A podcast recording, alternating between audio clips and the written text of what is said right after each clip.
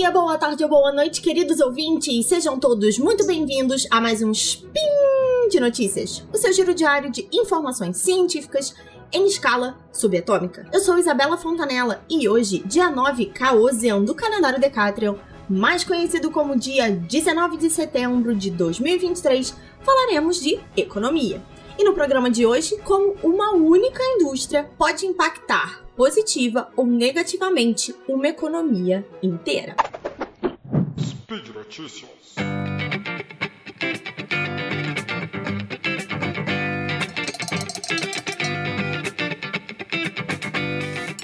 Esse spin, gente, na verdade, é um mix de duas notícias que foram muito relevantes em agosto e que eu achei que tinham a ver e vocês vão entender por quê. Então, a primeira notícia é sobre o sucesso da farmacêutica dinamarquesa Novo Nordisk e a outra notícia é sobre a greve dos roteiristas e atores de Hollywood. Então, como eu falei, eles têm um assunto em comum que basicamente é a capacidade dessas indústrias sozinhas. Então, algumas vezes, no caso até da Nova Nordisk, uma única empresa impactar enormemente a economia dos seus países. E aí você ouvinte pode estar pensando que isso é super comum, então por que, que eu tô aqui muito surpresa? Na verdade, é comum mesmo quando a gente pensa em países que são muito dependentes de um único produto. Como, por exemplo, o Oriente Médio, que é muito. dos países do Oriente Médio, né? Que são muito dependentes do petróleo. Então, quando você tem um impacto nessa indústria, que é responsável por 50, às vezes 60% do PIB nacional, realmente um choque nessa, nesse setor vai impactar a economia como um todo. Mas o que é interessante dessas duas notícias é que estamos falando de duas economias chamadas de desenvolvidas e com bastante diversificação das suas indústrias. Então é por isso que chama muito atenção esses dois casos. No caso da Novo Nordisk, esse impacto é positivo na economia dinamarquesa depois que ela se tornou a empresa mais valiosa da Europa passando o conglomerado de luxo LVMW. Isso aconteceu depois que a empresa introduziu o seu remédio Wegovy no mercado do Reino Unido. Então, para vocês entenderem um pouco do histórico, o sucesso dessa empresa começou quando os estudos mostraram que a droga Ozempic, que era originalmente ainda é usada para o controle de diabetes, também ajudava com a perda de peso. Então, uma nova droga com o nome Wegovy foi lançada em 2021 com o mesmo princípio ativo e fez tanto sucesso nos Estados Unidos que a demanda foi muito grande e acabou atrasando a venda do produto no mercado europeu. E aí, a partir do mês passado, essa droga começou a ser é, comercializada em, é, no Reino Unido. O boom mesmo veio no mês de agosto, mês passado, quando a Nova Nordisk produziu um estudo, produziu não, publicou um estudo mostrando que o IGOV também reduz o risco de eventos cardíacos graves, incluindo uma redução de 20% nos ataques cardíacos. Então, é como se fosse um, uma panaceia, vamos dizer assim, ou pelo menos é isso que está aparecendo no momento. O boom fez com que as ações da empresa subissem 41% só nesse ano de 2023 e já quadruplicaram desde 2018. Então, como ela é a maior empresa em volume de vendas no mercado de medicamentos para diabetes e perda de peso, existe um cálculo de que a Novo Nordisk terá vendas anuais entre 130 e 140 bilhões de dólares. E esse sucesso estrondoso fez com que a Dinamarca, que é o país sede da empresa, revisse suas projeções de crescimento esse ano de 0,6% para 1,2%.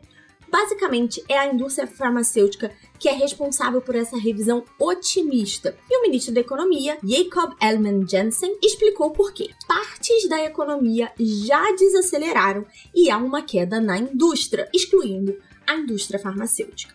Então, se a gente pensar que provavelmente essa revisão estaria sendo feita para baixo, né, de 0,6 talvez para 0,5, 0,4, e na verdade ela subiu para 1,2, a gente vê um impacto dessa indústria e muito especificamente dessa empresa nos resultados da Dinamarca nesse ano. Já do outro lado do Atlântico, o cenário é o contrário. Depois de mais de quatro meses de greve em Hollywood, as perdas para o estado da Califórnia já somam 5 bilhões de dólares. E para quem não sabe, se a Califórnia fosse um país, ela seria só a quinta maior economia do mundo. E Se a gente pensar que as conversas, as negociações entre o sindicato e os estúdios não estão indo bem, esses quatro meses e essas perdas de 5 bilhões parecem ser só o começo da história. Essa é a primeira greve conjunta de atores e roteiristas em 60 anos, que, além de suspender a maioria das produções de Hollywood, das gravações, está criando um enorme efeito cascata. Isso porque outros serviços, como de buffet, lavanderia, transporte e outras pequenas empresas, também acabam prestando serviço por trás das câmeras. E se não tem gravação, não tem prestação de serviço. Vale destacar que existem hoje mais ou menos 700 mil californianos trabalhando direta ou indiretamente na indústria do entretenimento. A gente já vê efeitos com os estúdios que já começaram a adiar lançamentos de filmes para o próximo ano. E, mesmo sendo a segunda maior indústria de Los Angeles, no caso, eles perdem ainda para o setor portuário, se a greve se prolongar, a economia, obviamente, obviamente, tende a sofrer cada vez mais e de maneira exponencial.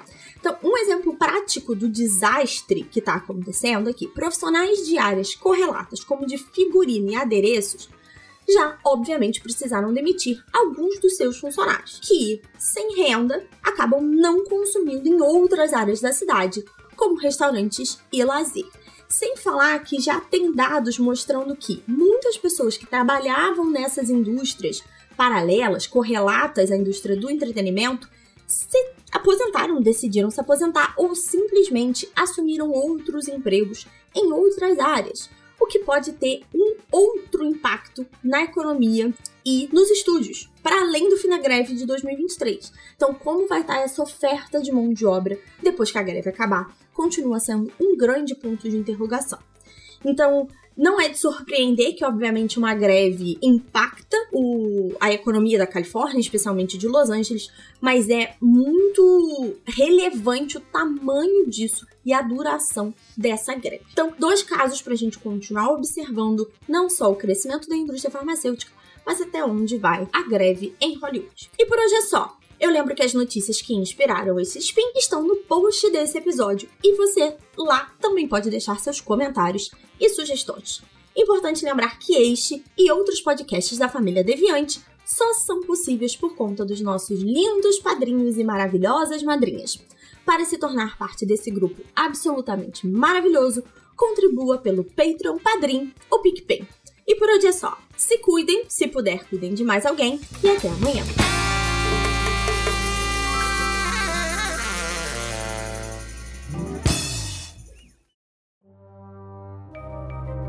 Este programa foi produzido por Mentes Deviantes.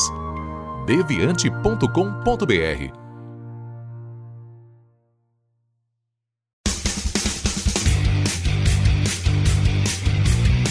Cortes, edição de podcast.